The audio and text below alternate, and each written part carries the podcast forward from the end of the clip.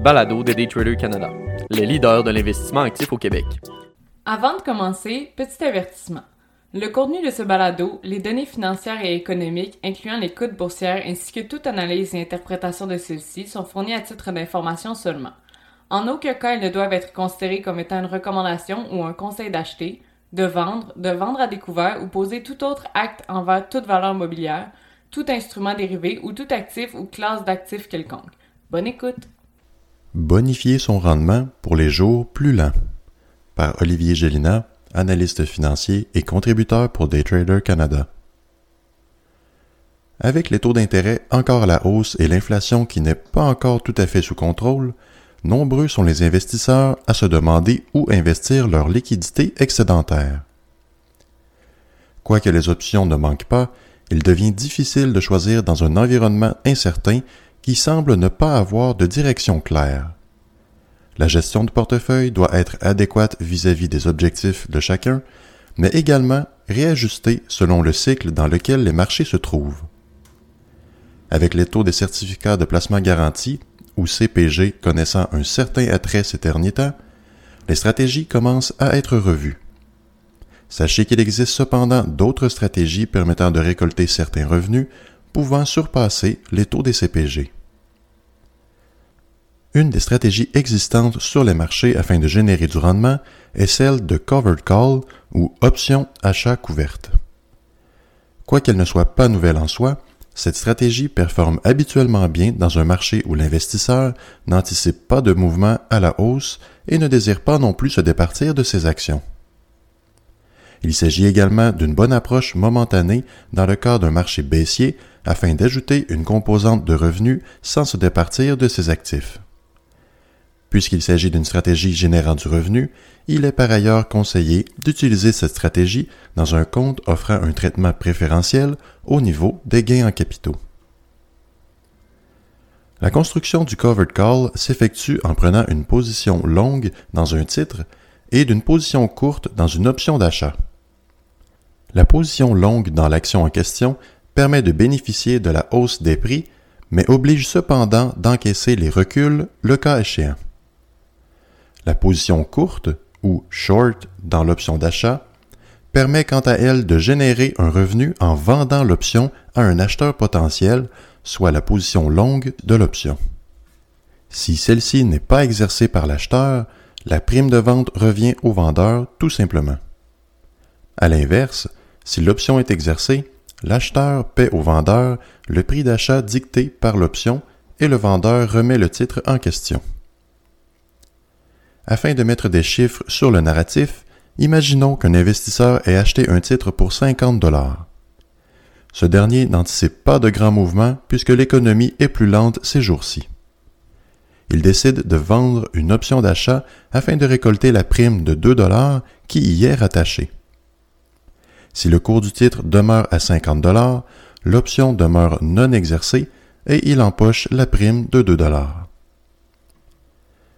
Si le cours diminue, par exemple à 47 dollars, l'option demeure non exercée et la valeur de sa position est revue à la baisse, soit 47 dollars plus la prime de 2 dollars pour une position finale à 49 dollars. Elle limite donc les pertes jusqu'à un certain point dans le cas d'une baisse du cours du titre. Le scénario inverse, soit une augmentation à 53 dollars, l'option est exercée. Le vendeur reçoit donc le prix d'achat de 50 dollars ainsi que la prime de 2 dollars.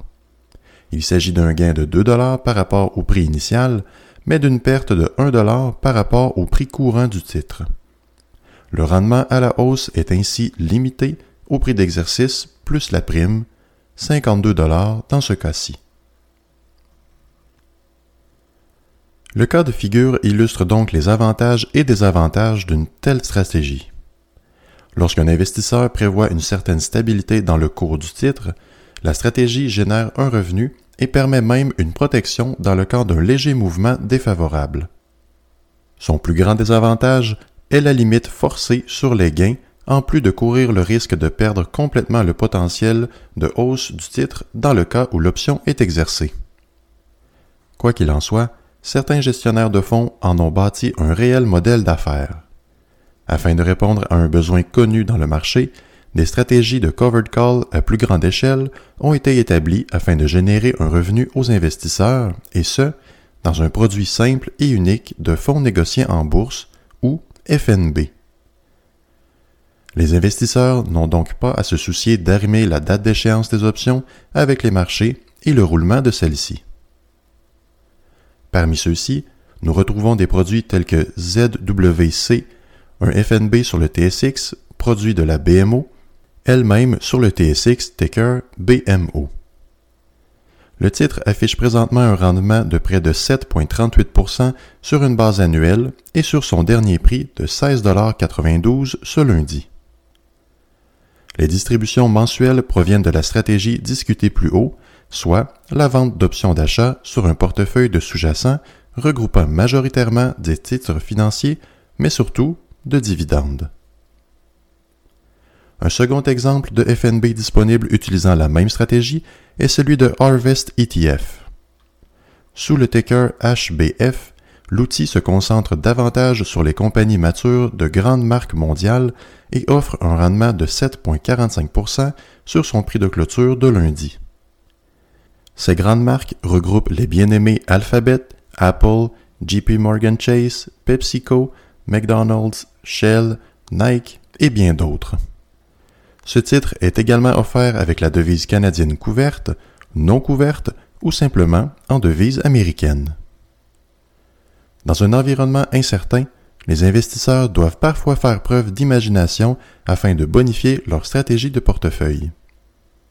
Cette imagination ne devrait toutefois pas se faire au profit de la gestion des risques ou du profil de l'investisseur. Quoique plusieurs stratégies se commercialisent comme étant à faible risque, les titres détenus en portefeuille devraient être analysés afin que le produit contemplé ait réellement les effets escomptés sur la stratégie globale.